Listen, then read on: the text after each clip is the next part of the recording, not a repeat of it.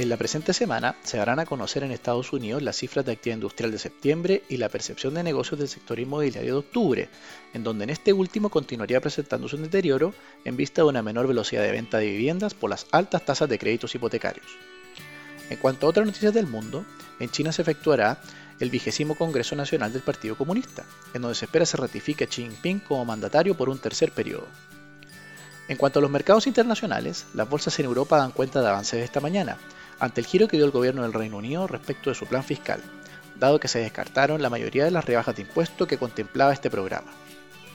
En cuanto a Estados Unidos, las perspectivas para los mercados accionarios apuntan a una apertura positiva esta mañana, en una semana marcada no solo por la data económica recién mencionada, sino que también por la temporada de resultados corporativos del tercer trimestre. En particular, se esperan los reportes de empresas como Bank of America, Goldman Sachs, Netflix y Tesla, entre otros. ¿Por qué es relevante esta información que pueden entregar las empresas en Estados Unidos para tus inversiones? En particular, no solo importan los números en materia de utilidades del trimestre o ingresos, sino que también cómo estas compañías prevén que se desenvolverán hacia adelante.